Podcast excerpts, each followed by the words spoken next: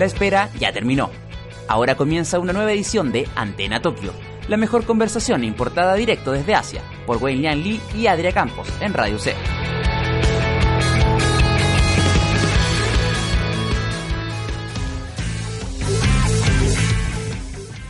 Muy buenos días y bienvenidos a nuestro último programa del semestre.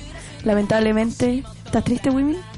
Sí, voy a echar de menos los jueves a hablar de tonteras. Sí, igual. Hablar de puras tonteras, pero tonteras entretenidas. Pero ya tenemos a Adria de vuelta acá. ¡Uh! Estoy de vuelta, no morí, volví al programa. Muy bien.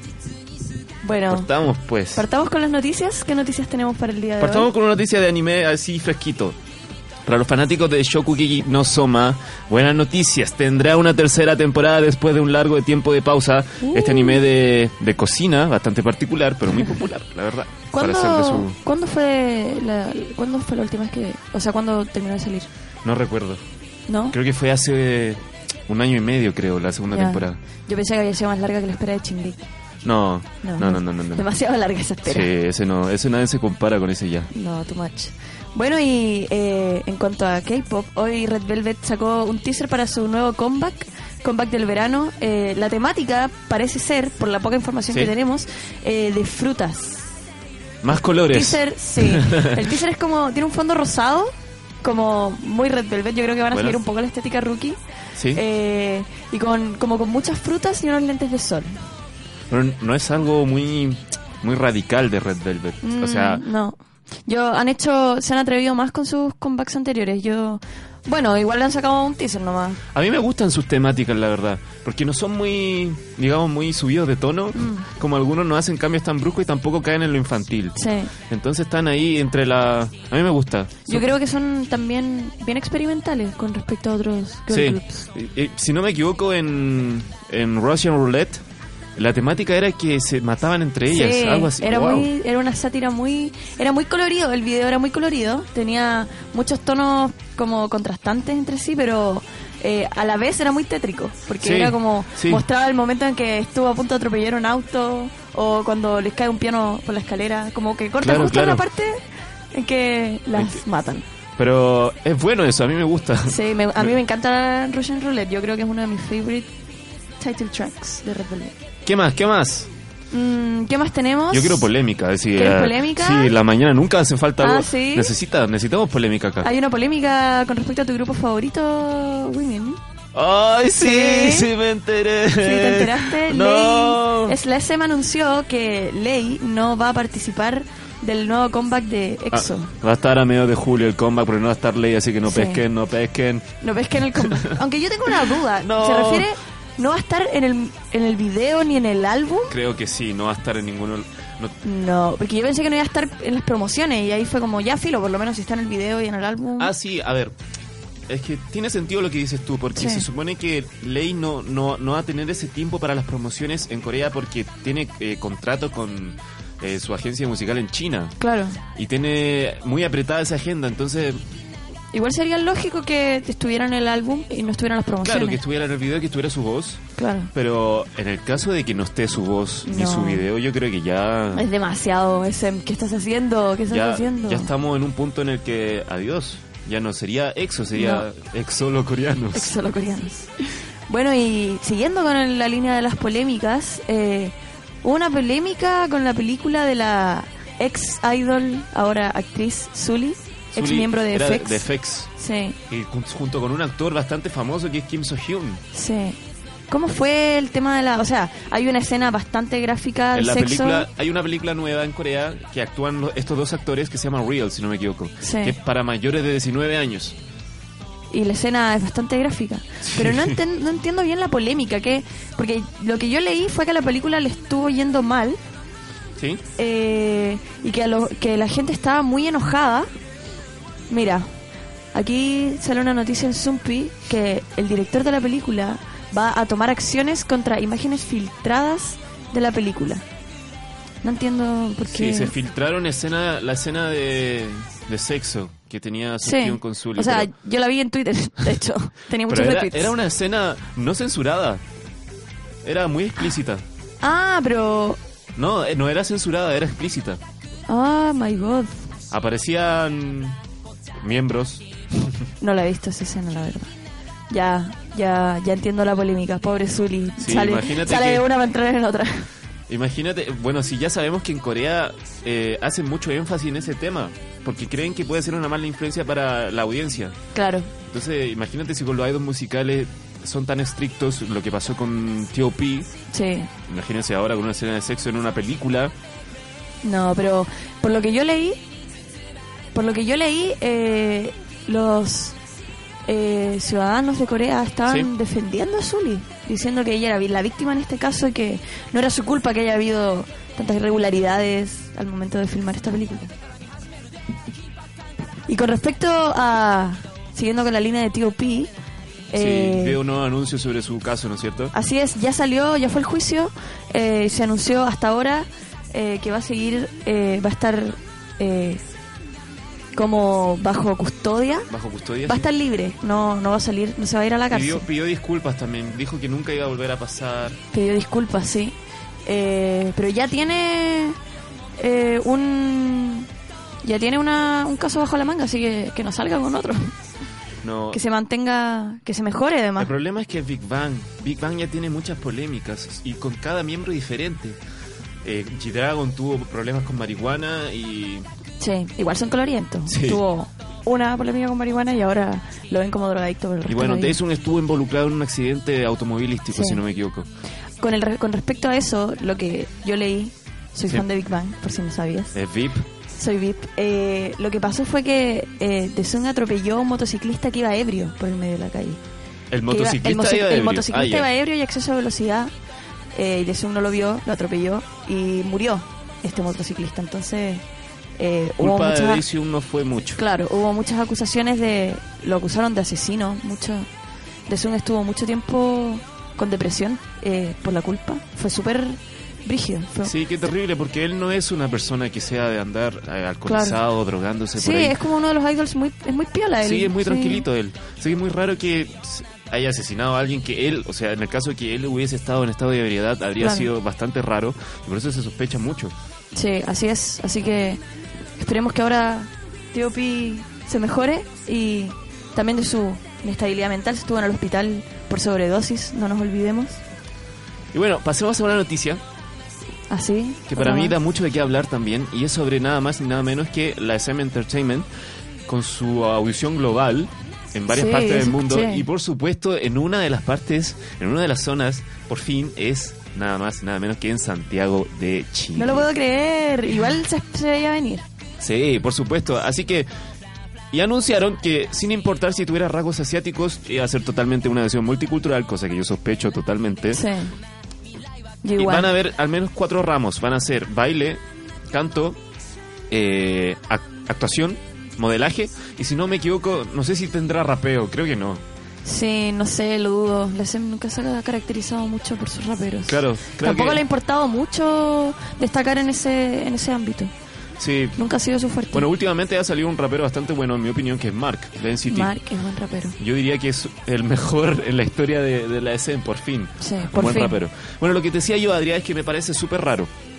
Porque en el caso de que sea de que sea verdad, eso de que sea una edición multicultural, sería la primera vez, porque de ser que ese el tema de la multiculturalidad, si existe esa palabra, haya sido desde siempre en las audiciones de la SM, ¿por qué nunca hemos visto un idol que sea occidental en la Sí. SM? No sé, a mí también me parece extraño, eh, sobre todo porque la SEM eh, ha dicho muchas veces que su eh, uno de sus objetivos es llevar eh, esta cultura pop coreana al Sí. resto del mundo Claro. y tener más representación en el resto del mundo. Entonces, eh, no me calza mucho que ahora hayan idols occidentales. Tampoco sé cuál va a ser la recepción en Corea. eh, En el caso de que sea verdad. En el caso de que ocurra. Porque a- hay, a ver, sí, hacen, la SM todos los años hace audiciones en Estados Unidos, en Canadá, en Australia. Bueno. Y obviamente tienen eh, idols que no van a ser coreanos. Tiffany y Jessica son Claro, eh, gringas. tenemos a Lei, tam- tenemos a Henry, Henry también. pero son Wendy. idols que, idols que, claro, Wendy, Wendy canadiense. sí, son idols que han tenido tiempo en, en el extranjero, pero que tienen rasgos asiáticos físicamente. Claro. Y al final eso es lo que le importa a la digo yo.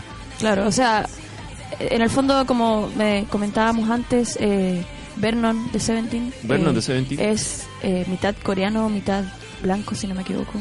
Claro, no, pero él tiene rasgos totalmente occidentales, digo yo. Sí, igual que, lo- Somi. Sí, que lo maquillen o que le pongan eh, estilos y cortes de cabello más asiáticos, no quita que su- sus facciones sean eh, Claro. más americanos. Sí, igual es, es medio medio gringo Vernon. No sé de qué país es. No soy muy fan de Seventeen. ¿no? Pero bueno, eso. Tú vas a estar en la, vas a postular para algo y No, yo no tengo talento para nada.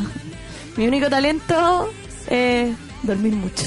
Sí. Y ahora no lo podía hacer, así que... Y otro tema eh, es que para la postulación piden que enviemos, bueno, los que van a postular, que envíen un video eh, nombrando sus datos, el nombre, la raza y también el cuántos idiomas hablan. Entonces, y después, en base a eso, te van a llamar para septiembre para ver si vas a dar tu audición. Entonces, eso también yo lo sospecho bastante, porque ahí yo creo que van a hacer un filtro. Sí, igual creo. ¿Te imaginas un idol chileno, pero con rasgos asiáticos, pero chileno? sí, yo Sería sí me muy imagino. extraño. No sé, sí me imagino, pero la SM le da mucho énfasis a la belleza, eh, como el dicho de que Sí. eh, la YG busca talento, la JYP busca eh, ánimo, Sí. ímpetu, y la SM busca Sí. belleza. Igual últimamente la JYP ha estado muy enfocada en la belleza. En o la belleza, ¿cierto? yo Con Twice. Twice, que es un grupo visual por excelencia. Sí, yo creo que- es su mayor que- talento. yo creo O sea, no sé si talento, pero su mayor característica. Yo creo que la girl group con más visual, y después Sí. vendría G-Friend, yo creo. ¿Giffen? G-Friend, sí. ¿Y quién crees tú que No, Red Velvet. es? Red Velvet, Sí, bueno, sí, Red Velvet. sí puede ser. Red Velvet, puede después. Different y después Blackpink. Ese es mi, mi orden. No, yo me quedo con G-Friend. Ay, Women, ¿dónde está tu objetividad? Y bueno, hablando de talento, eh, nuestra próxima entrevista es gente con talento, a diferencia de nosotros dos. O de mí, no sé, tú. No no no conozco tantas facetas tuyas, Women. Sí, ya, ya a conocer. Pero bueno, ¿Vas a tenemos- audicionar, Alessandra? Yo creo que sí, pero no Ya. por no por no por baile ni porque soy más tieso que Citripio, pero no por baile, no por canto, yo creo que por actuación quizás. Muy bien, después te vamos a ver ahí en Inkigayo. Uy, si no me muero con la Sí. si no me azotan por ahí, ya bueno, ya. Bueno, nuestra, nuestra siguiente entrevista, la primera del programa de hoy, es con las representantes, las chiquillas de Momiji, un grupo cover de baile. cover de baile y que tienen una favor. particularidad que ellas bailan J-pop y K-pop, lo Pero mezclan juntos. Los mezclan. Sí, así no es. los bailan por separado, las no, mezclan. las mezclan. Ay, qué ¿Lo habías escuchado alguna vez? No. Bueno, ahora lo escucharás. Antena Hola Tokio. chiquillas, Hola, hola. ¿cómo están? Bien. ¿Cómo se llaman? Ah, yo me llamo Daphne. Dafne. Yo me llamo Cote, pero me dicen Midori. Midori. bien. Perfecto. Bueno, eh, antes de partir con la entrevista eh, en sí, quiero que nos cuenten un poco cómo fue que partió todo esto. Sé que es una pregunta muy genérica, pero es necesario contextualizar un poco. Eh, bueno, yo como líder formé este grupo. Eh, antes, bueno, yo he estado en varios grupos de baile, Sí. muchos. y el último en el que estuve se llamaba Muse, que hacían eh, tributo a las sellos de los Live. Ah, Y cuando este murió, con tres amigas más, queríamos seguir bailando Love Live, pero no solo Love Live, sino que de todo. Nos cargaba limitarnos a un solo estilo. ah, perfecto. Entonces ahí fue como, ya creemos nuestro grupo. El nombre fue todo un chiste, salió de la nada. Como era en otoño y Momiji es un festival de otoño en Japón, fue como, ya dejémoslo como Momiji. ¿Y en qué año fue esto? Fue el año pasado, Ah, tenemos año pasado. pocos meses de haber ¿Cuánto- sido ¿Cuántos creada. miembros son en el grupo? Ahora, a ver, los pololos no cuentan, somos siete. Perfecto.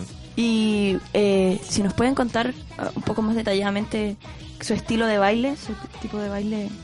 Bueno, es que bailamos, tratamos de sacar todo lo que nos guste y como todas tenemos estilos muy variados, somos muy raras.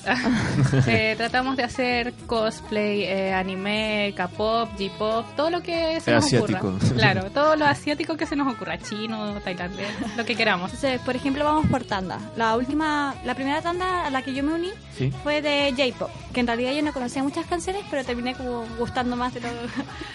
y después ahora empezamos con la tanda de Love Live, que nos Ya. presentamos en AX con eso. Y ahora ya vamos a empezar con tanda de K-pop. Entonces, dependiendo del evento, escogemos qué, qué tanda queremos sacar. ¿Y qué tan seguido eh, se juntan a practicar? ¿Cómo, ¿Cuál es su dedicación? Eh, Todos los sábados. Todos los Todos sábados. De 11 a como 7 Hasta pm. 8. Oh, están todo el día. Sí. ¿Bailan a- en GAM, en Borja, como No, típico? nos hallamos en la Ah, cisterna. perfecto, porque sí. ahí eh, no hay otros grupos, entonces como que hay unos Más dos grupos más también. aparte de nosotros. Y es mucho más tranquilo, Sí, se muy escucha bien. mejor todo. Bueno, qué entretenido. ¿Y cómo fue que llegaron a bailar en la Anime Expo? Porque ustedes estuvieron en el Anime Expo, llegaron, Sí. llegaron lejitos. Sí, llegaron lejos. En tan, en tan poco tiempo llegaron lejos. Sí, Bueno, hasta ahora nos han dicho que eh, a nuestro grupo les gusta que seamos bien felices en el escenario. ah, pues, A pesar sí. de que sí, hemos cometido Muchos caleta de errores. errores. nos hemos tropezado, chocado, se nos han roto cosas en el escenario. La cinta. Todo. Pero la gente dice que les motiva a vernos bailar porque nos vemos muy felices y contagiamos alegría. Eso influye mucho a la hora de bailar, en- eh, sobre todo en, en- en grupos covers. El ánimo y la, la sonrisa siempre a la hora de mostrarse en el escenario, yo creo que es eh, fundamental. Sí, así es. También mantenerse como en el personaje que a uno te toca. Usualmente como que us- usamos series como personajes de cada uno y uno escoge como a cuál se parece más. A mí ¿A cuál le usualmente, sí, a mí usualmente me tocan como las más energéticas, entonces como saltando por todos lados. Sí. Y, Como en el de Utano Princess Sama, que te tocó así. Sí, y el Anime Expo, porque yo no, no, no fui, no conozco mucho cómo funciona, las, las invitaron, la... No, en la Anime Expo, al igual que la mayoría de los eventos, uno tiene que mandar una ficha de postulación. Eh, O sea, uno manda un correo y ellos te envían como un archivo completo donde tú pones tu, los datos del grupo, las páginas y videos de referencia para que ellos te vean bailar. Y de todos los grupos que envían, seleccionan algunos. Ay, lo O seleccionaron. sea que, o sea que los filtran, no, no puede ir cualquiera. No, o sea, uno postula y ahí... ellos escogen a Ellos su criterio qué Muy grupo es el mejor. que- Muy bien. Perfecto. Felicidades entonces. por- Gracias. Bueno, y del lado del, del K-pop, por ejemplo, ¿qué grupos hacen cover? ¿Qué canciones? Hasta ahora solo hemos podido sacar una de Orange Caramel. Ay, Oh, Sí, pero yo quería Pero sacar de Red Velvet. y de Pronto se va a sacar de Red Velvet, de Twice. de pero ustedes son ocho. siete. Las ocho las amo. Sí, a mí también. Mi favorito. pero son siete. Porque tanto Red Velvet como Twice creo que no... Son nueve. Sí, y, y en Rebel son cuatro. ¿Cómo lo hacen? Cinco. Cinco. Cinco. Ah, estoy en el pasado No, me elimines a Jerry, eh, Women, no me la elimines. Pero G-Fan igual lo hacemos. ¿ah? Sí, Sí. no, Pero sí. sí. Seguimos buscando integrantes. Nos faltan como mínimo dos o tres integrantes para sacar el resto de las tandas que queremos. Pero igual eso no nos limita Igual para practicarlo son- en el ensayo. La cantidad de integrantes según el baile no es tan importante porque, ultim- por ejemplo, el último eh, baile que sacamos fue de Vocaloid y era cuatro integrantes según el video original y me agregaron a mí. Entonces Queríamos que fueran Cinco. cinco porque ella Entonces- nuestra tanda de en nuestros personajes de Vocaloid es IA y bailamos la canción de IA, entonces tenía que Era estar sí que Claro. Sí, yo eh, he visto hartos eh, grupos cover en YouTube y siempre hacen adaptaciones de los bailes. No sé, el otro día vi un grupo cover, eh, hicieron un cover de una canción de BTS y eran nueve. Y les salió súper bien. Sí, verdad. qué coreografía más maravillosa. Yo lo vi, que es que igual es cosa de cómo lo adapta el grupo. Claro. Yo igual suelo cambiar pasos o Sí. posiciones cuando nos falta o nos sobra gente y lo adapto a mi gusto. Ah, perfecto. Sí, porque, por ejemplo, en- hay grupos cover de BTS que hacen Not Today y son 25. Bueno, pero hacerlo today con eso- 25 personas es muy fácil. Muy fácil. Bueno, y eh, ustedes igual, eh, bueno, como nos iban contando que tú que adaptas también eh, los bailes a tu gusto y eso, ¿cuál es su sello personal? ¿Qué creen ustedes que las diferencias de otros grupos, quizá de otros grupos cover? No centrarnos en un mismo Yo eh, creo grupo. que no centrarnos creo. en un mismo grupo y hacer variados cosplay. y porque- mezclar, claro. Y yo mezclar. Creo, que, creo que es lo más, sí. Porque variamos caleta de Utano Pri, Sí. he visto covers, pero solo masculinos. Y yo dije, no, a las chiquillas no les va a salir bailar como hombre. Así que hicimos la versión femenina. Ah, Entonces muy bien. cambiam- cambiamos las cosas a nuestro estilo. A Claro. lo que no sea, a lo que sepa que nos va a salir mejor. Y yo sé que eh, se caracterizan por eh, hacer covers de muchas canciones distintas, muchos grupos distintos. Sí. Eh, Las mezclas raras. Sí, las Sí. mezclas raras. Las mezclas raras. ¿Y cómo? Pero, ¿cuál creen que puede ser su línea como grupo? ¿Cuál puede ser la- la- el camino que sigan como grupo, el sello personal que tengan? Yo creo que, Yo creo que son como más canciones como alegres, como uno nota el ritmo, o como más que canciones serias, o como no sé, no sé cómo explicarlo. Pero yo creo que en eso también en las mezclas, porque no nos basamos en solo tirar, por ejemplo, la supuesta tanda de Love Live. Sí, en donde no bailamos había de todo. Vocaloid, bailamos La Brujita Sally, que es un grupo Angerme del Hello Project. eh, bailamos Love Live, entonces es de otro grupo de el Love Live. Step Zero es de Love Live, pero es del otro grupo de Love Live, entonces nos gusta mezclar de todo. Siempre Bueno, mezclar. es, bueno, la verdad es que es muy poco particular el hecho de mezclar J-pop con K-pop. Yo, en, en mi experiencia propia, no lo he visto nunca. No, yo tampoco. ¿Cómo, ¿Cómo ha sido la, la recepción que han tenido con, con la audiencia que tienen, con el público que tienen? Si le ha gustado, si lo ha encontrado demasiado raro o si le han dado el, el máximo apoyo. Hasta ahora nos han apoyado Sí. bastante, Sí. mucho. Es que en realidad son como canciones que nos gustan y que usualmente le gustan a más gente. Entonces, por ejemplo, no sé, en Son el evento de. Otaku Bin bailamos em, el de la cinta. o Sí, el, de la, el Denden Passion. Sí. Y Eh, claro, la gente se motivaba y después venía K-pop y ahora sí hay gente que comparte ambos gustos. Claro. Entonces también estaban más motivados todavía. Y luego venía Utano Princess Sama. sí, entonces eran hartas cosas. Oh, qué interesante. Nunca, de verdad que nunca lo había, nunca lo había visto. Y eh, ya más puntualmente en su rutina, ¿qué, ¿cómo es su rutina antes de una presentación? Antes de una presentación. Correr. no, las llevo al camarín y les empiezo a maquillar una por una. Ponerle las pelucas, Yo Tú, la- las maquillas Sí. todas. No, no a todas. Por ejemplo, la Yo Daphne, empecé a maquillar solo porque ella yo sí se maquilla. Ah, sola. perfecto. pero a la mayoría las tengo que maquillar yo. para que, porque todavía no tienen mucha experiencia con el las maquillaje. pelucas. Las pelucas las corto yo y todo se lo arreglo el mismo día. A veces. Las pelucas, por ejemplo. Cuando no encuentran una, la chasquilla, se las tengo que volver a cortar. ¿Cuánto tardan? ¿Cuánto tardas en, en todo ese proceso? ¿Dos horas? Más o menos. Sí. Uy. Bueno, es poco, eso es poco. ¿Poco? Sí, ¿Encuentras? porque en, en- en los idols, por ejemplo, Ah, Ya, pero... A ver, el presupuesto de nosotros no es igual que el de los idols. Lo siento. de- No bueno, no, nos falta decirlo. En, en Nexo, por ejemplo, cada miembro toma cuatro horas en maquillarse solamente. Sí, Oh. imagínate las Sochi. Bueno, eh, de hecho, Sani y Taeyong dicen que eh, para no levantarse temprano el día el día de arreglarse, eh, ellas mismas se tiñen el pelo en su casa. Ah, perfecto. Ellas mismas lo hacen. De hecho, Taeyong hace poco cuando tenía el pelo rubio corto, era porque se había teñido el pelo verde y le había salido mal. Su estilista la retó y le cortaron el pelo. No fue para el comeback, fue muy accidental. La pobre. No fue intencional. No, no fue intencional. y estuvo rubia con el pelo corto durante mucho tiempo. Bueno, y que ya... ¿Cuánto, ¿Qué piensan? ¿Cómo ven el futuro ustedes del grupo? ¿Quieren seguir? Eh, o sea, obvio que quieren seguir, pero me ¿Cuánto- refiero, ¿cuáles son sus, sus expectativas para Sí. los meses que ¿Quieren vienen? llegar a un- algún evento más grande? Mm, Me encantaría ir a la Super Japan Expo. Oh, sí. Es que amo ese evento, es tan hermoso. Eh, es amplio, es bonito, el escenario es gigante. Pero no Siempre encuentro van bandas que, buenas. perdón, encuentro que en realidad más que nosotras como decir, oh, me gustaría ir a este evento, como que los eventos salen solos.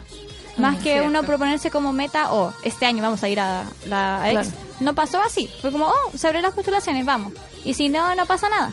Entonces encuentro que eso igual es como el ambiente de grupo es distinto que a otros que quizás sean como más competitivos o quizás se frustren por no quedar.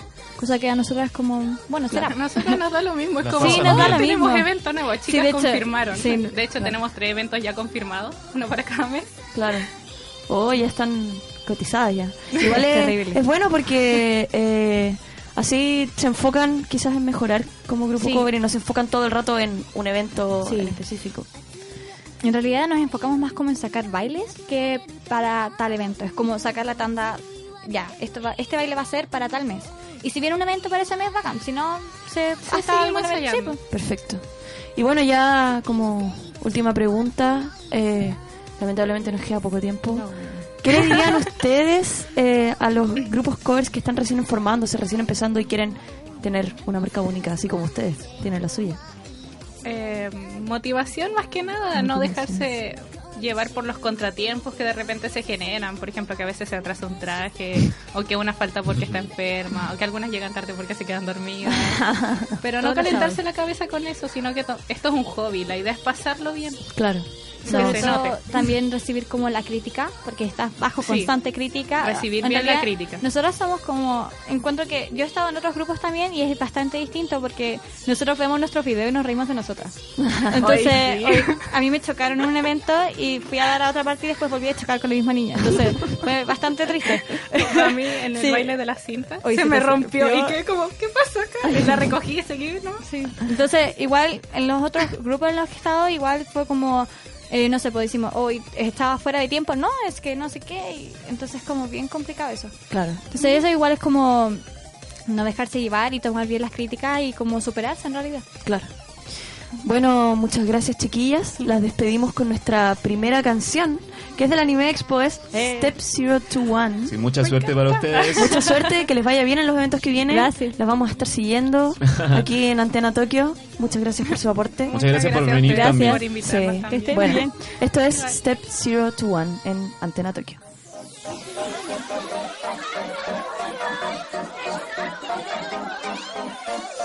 Porque ni te んだ。最初は一人。やがてみんなと巡り合える。ゼロから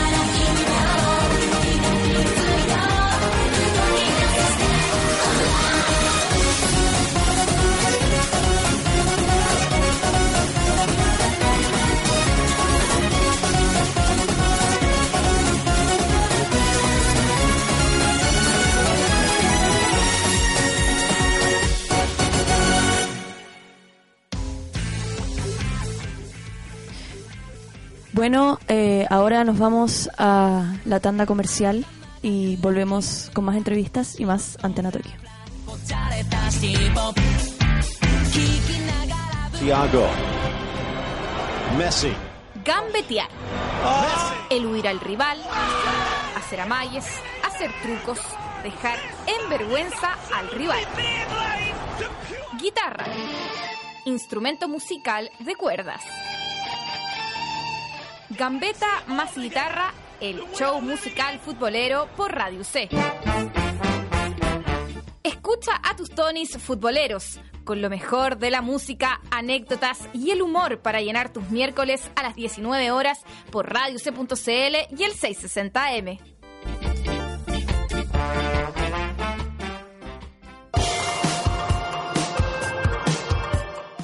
Radio C tiene preparada una selección musical diferente todos los días. La carta de canciones que más se ajusta a tu estilo la encuentras en Estudio 660, de lunes a viernes de 11 y media a 12 del día. Radio C.cl y el 660 AM. Ideas que suenan bien.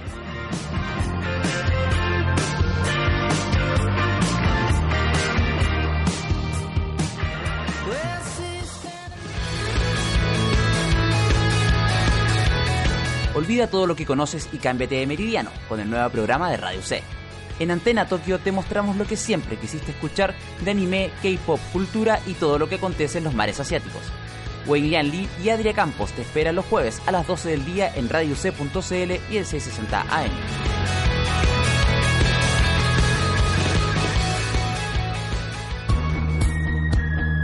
La hora en Radio C.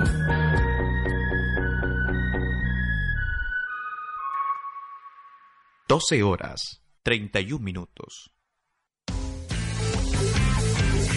Regresamos con más Antena Tokio. Tenemos acá una nueva sección. Bueno, nueva no, hemos estado todo el semestre hablando. No- nuevo panelista. Nuevo Nueva panelista, por favor. Bueno, tampoco es tan nuevo si estuvo la semana pasada. Women solo sigue el juego. Perfecto.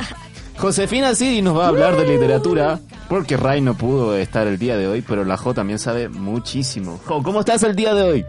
Hola Wimin, hola Adria, estoy muy bien. Me. Bueno, Ray nos abandonó hoy, Sí. ha dejado su sección abandonada, así que yo tuve que Es tomar un el mando. ocupado él. Vamos a considerar, lo vamos a meter en capilla. Tokio. Durante la próxima temporada quizá yo Sí. esté reemplazándolo. Vamos. Ojo. Ya. Hoy les vengo a hablar de un autor que ha sido bastante polémico, amado y odiado por muchos, Haruki Murakami. Sí, muy conocido. Uno de los más conocidos hoy en día de la literatura japonesa. Sí, yo creo que el más conocido para el público en general. El público en general. yo. Al menos de la literatura contemporánea japonesa es de los más conocidos, porque en general los autores que asumo Ray también ha estado leyendo Sí. Eh, Generalmente son de temporada, temporadas, iba a decir como que fuera un anime. Tiempos pasados. Sí. En el fondo, como los más conocidos, Akutagawa, Dasai, Tanizaki, son autores no, no tan contemporáneos como Murakami, que aún sigue vivo también. Sí, Y sigue no sacando libros. Y no sigue ha sacando suicidado. libros. No se ha suicidado, Mm. como muchos de los autores japoneses. Claro. Entonces, yo lo que les venía a hablar de él es que, bueno, ha sido varias veces considerado candidato No- para el Nobel. nominado, pero nunca nominado, considerado nominación. candidato. Nominado a nominado, pero nunca realmente nominado para el Nobel. Y eso también porque muchas veces la crítica lo considera como alguien que se sale un poco del, de lo que es el autor japonés clásico también. Claro. Tiene mucha influencia occidental. Sí. Eh, Sí. Kafka. Sí, Kafka, Chekhov. Él mismo reconoce que le gusta mucho la literatura de F. Scott Fitzgerald. Ah, ya. Entonces tiene mucha influencia. De hecho, en muchos de sus libros hace referencias a tanto libros, autores, músicos eh, contemporáneos y modernos de O sea, Occidente. En Tokyo Blues, que es mi libro favorito. De hecho, le puse a mi perro el protagon- al protagonista. Ah, pensé que le había puesto Tokyo Blues. No, ¿cómo le Le puse Toru, por Ah, Toru Watanabe. Muy bien, muy bien. eh, todos los artistas, a mí me sorprendió, todos los artistas que escuchaban los personajes del libro eran artistas eh, eh, occidentales de la época. Ah, O sea, eh, rockeros de los años 60, toda la música de la que hablaban eh, en el libro era de esa época.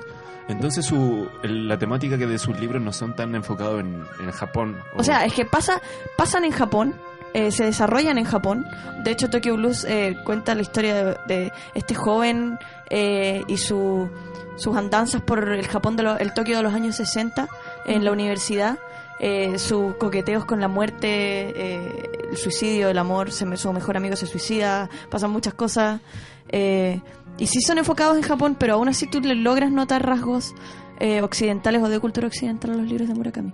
Es verdad, y exactamente de eso les vengo a hablar hoy, porque les voy a recomendar un libro para estas vacaciones de invierno, es un libro bastante largo que se llama eh, 1Q84, también se puede leer como 1984, como el libro de George Orwell. Orwell, porque tiene muchas relaciones con ese libro también. O sea, ahí ya vemos un choque con Occidente claro. también. Sí, po.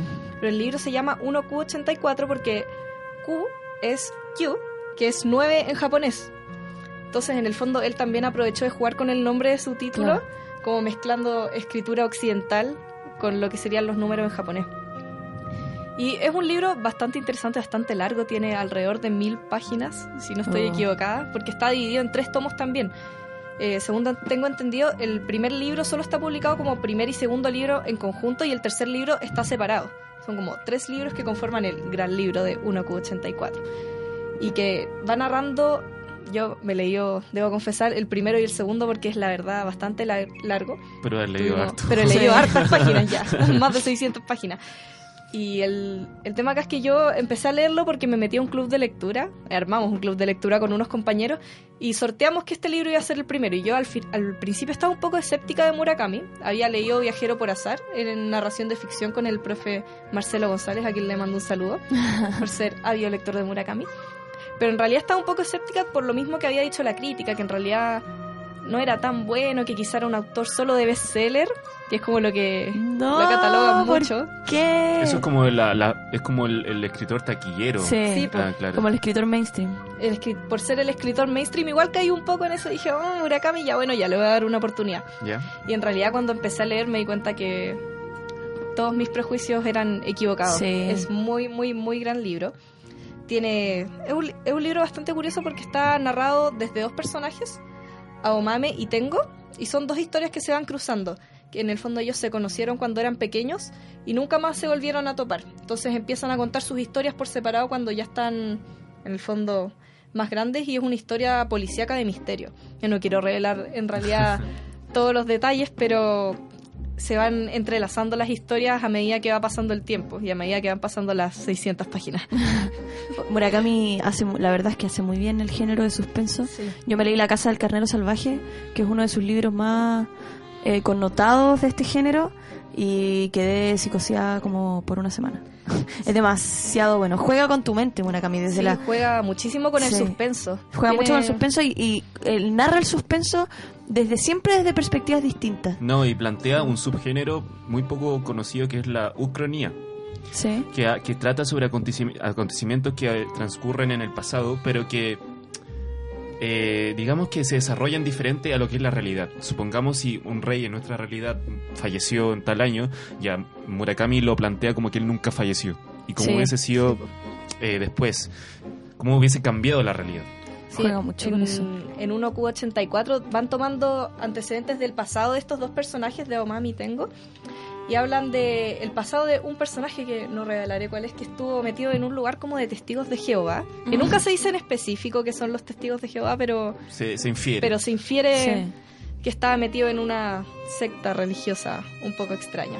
Y de ahí se van desarrollando los acontecimientos. Entonces es un libro que resulta muy interesante y muy bueno para pegarle una leída. De hecho, es súper rápido de leer. Lo que sí también tiene es intertextualidad con otros autores dentro de, dentro de sus páginas. Como ya les hablaba de Chekhov, también tiene capítulos que hacen referencia a Alicia en el País de las Maravillas. Mira tú.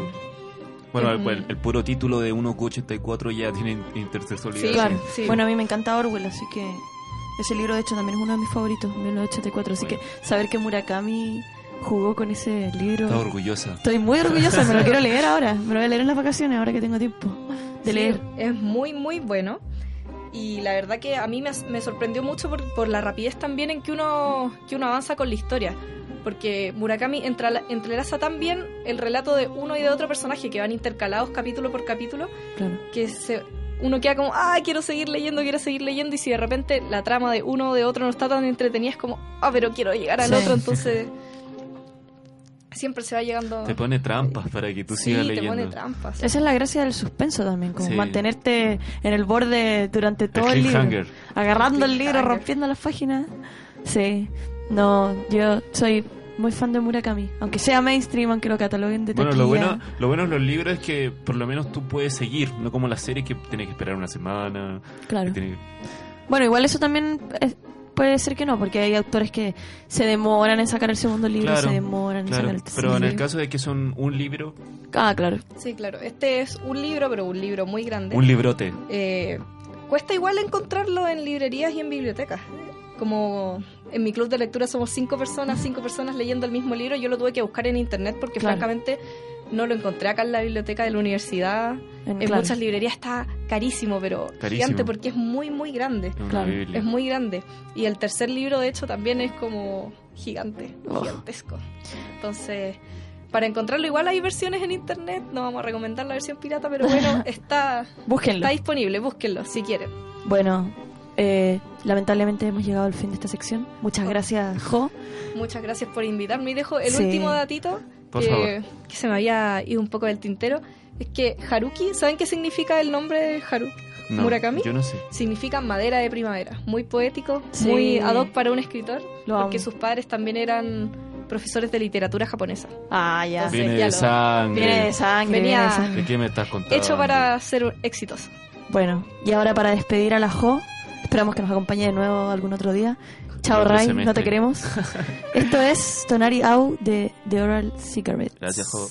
永遠に降り注ぐ悲しみの松穂で今でも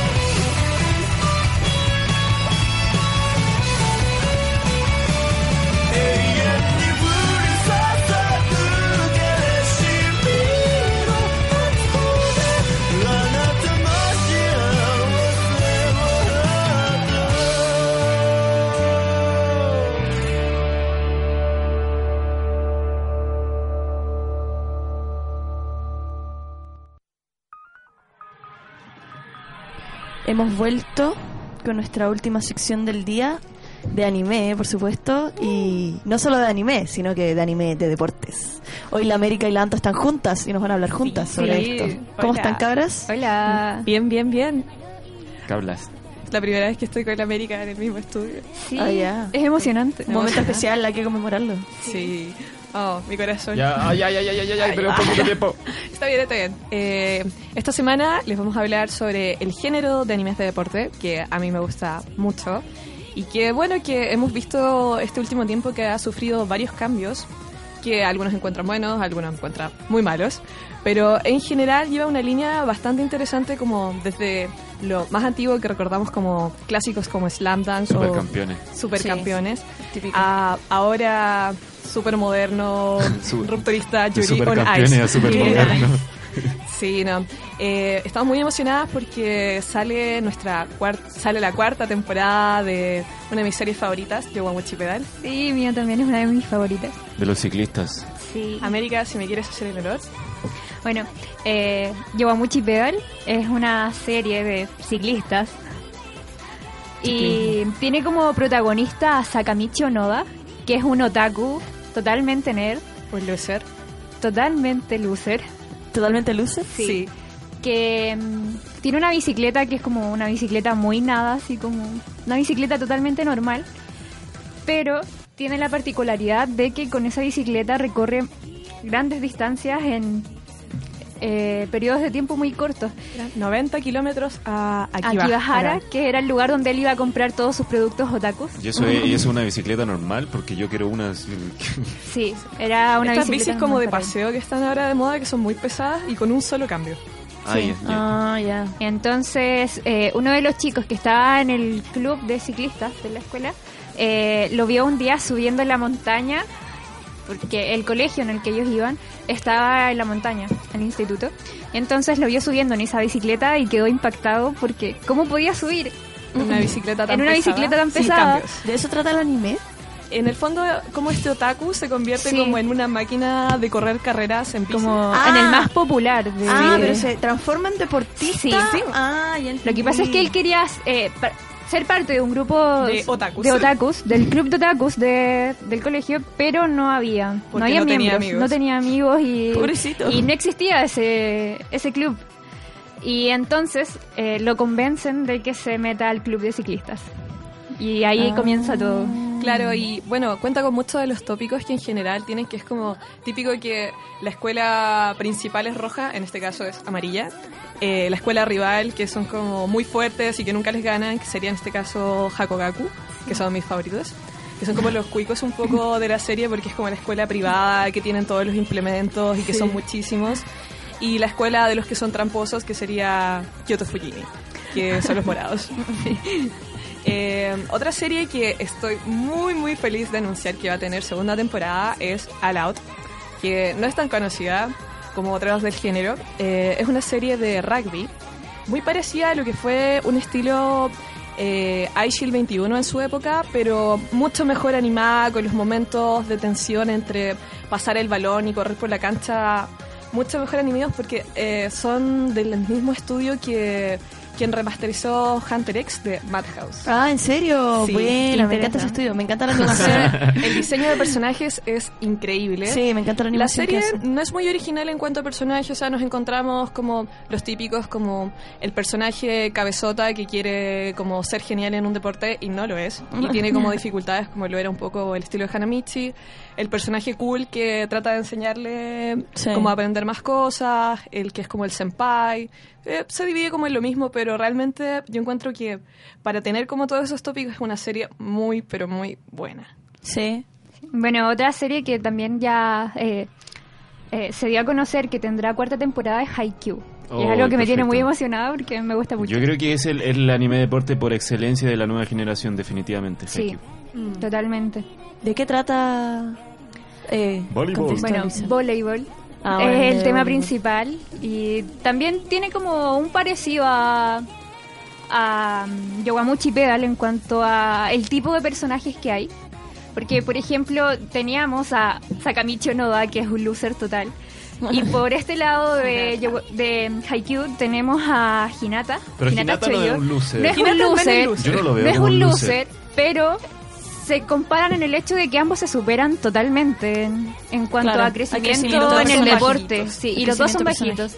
Que es lo que más le, más le pesa a, A Hinata. a Hinata, Eh, por su deporte. porque sí, pues, no O tiene que saltar más y todo ese tipo de cosas. O si comparas a Imaizumi con el chico pelo negro de Haikyuu, son prácticamente el mismo personaje. Sí. Igual que Rukawa y la lista se extiende infinitamente. Igual es como. Es algo típico en los animes de deporte, por lo menos en los nuevos, que son los que yo he visto principalmente. Claro. Que es- se tienden a como a repetir el tipo de personajes que existen. Claro, También como- pasa lo mismo en Free y Claro. en otros.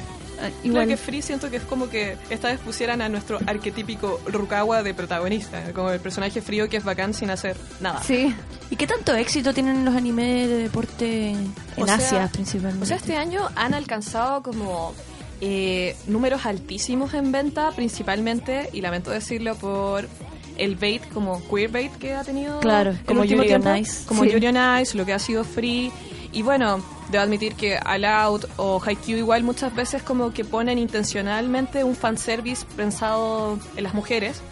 Y que son ellas principalmente las que compran los DVDs, que compran las figuritas, y eso hace que suba mucho y están surgiendo muchas, muchas series del mismo estilo. Bueno, para los Claro, que no, sí. para que no sabían, los, normalmente los creadores de anime, tanto de deporte o en general, siempre tienden a exagerar los rasgos de belleza de los personajes para atraer más al público. Claro. Sí. Y, Sí. y hay veces que y- y en, la, en, la- en el nicho de las personas que les gusta el anime, tienden a emparejar a los personajes, aunque en, aunque en el anime no hacían nada. Sí, Claro, Sí. shipping. El, el shipping, como lo llaman. Entonces, eso es lo que es un factor sumamente importante e influyente a la hora de crear un Bueno, y es súper raro porque es dist- acá en Latinoamérica pasa todo lo contrario. Generalmente los animes de deporte, su público principal son hombres. O sea, supercampeones, me acuerdo cuando eh, era tuvo su momento estelar hace muchos años.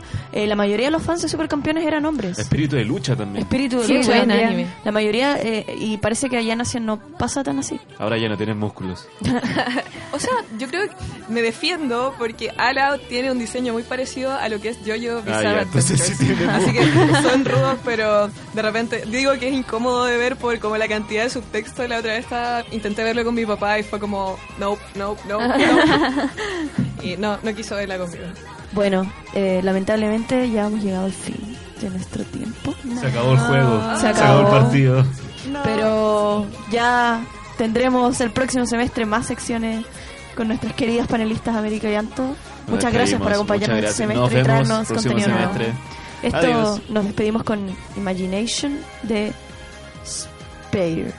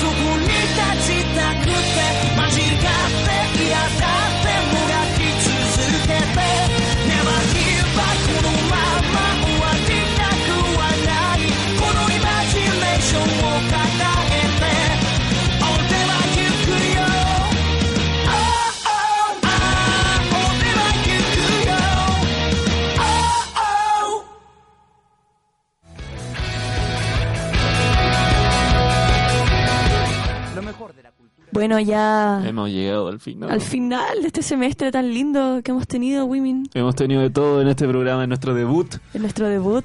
Somos rookies de la Somos- Radio C. Los rookies de la Radio C. Bueno, nos despedimos entonces. Nos veremos ya el otro semestre. En agosto. En ¿Cuándo? agosto. En agosto, po. En agosto. Yo sí, creo, no sé. La SPI nos va a confirmar. Después, nuestra gran productora. Pero Bueno. tenemos eh, ají fuerte para, para para próximo Bueno, semestre. La Super. Japan Expo. Sí, eh, más eventos, más animes. Y ya voy- vamos a estar ahí reporteando el comeback de Girls' Generation. Su aniversario número 10, no puedo esperar. Voy a hablar por lo menos media hora de eso. Lo voy Ya. a sacar cada vez que pueda. Perfecto. Bueno, nos, Nos despedimos. despedimos. Muchas gracias por escuchar. Nos Sé que vemos el otro semestre. Sí, nos escuchan, tengo fe. bueno, hasta luego. Adiós. Adiós. Muchas gracias.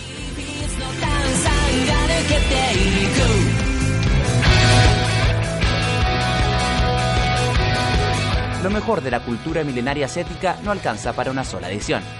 Adria Campos y Wei Yan Lee te esperan el próximo jueves a las 12 del día para un nuevo capítulo de Antena Tokio en Radio C.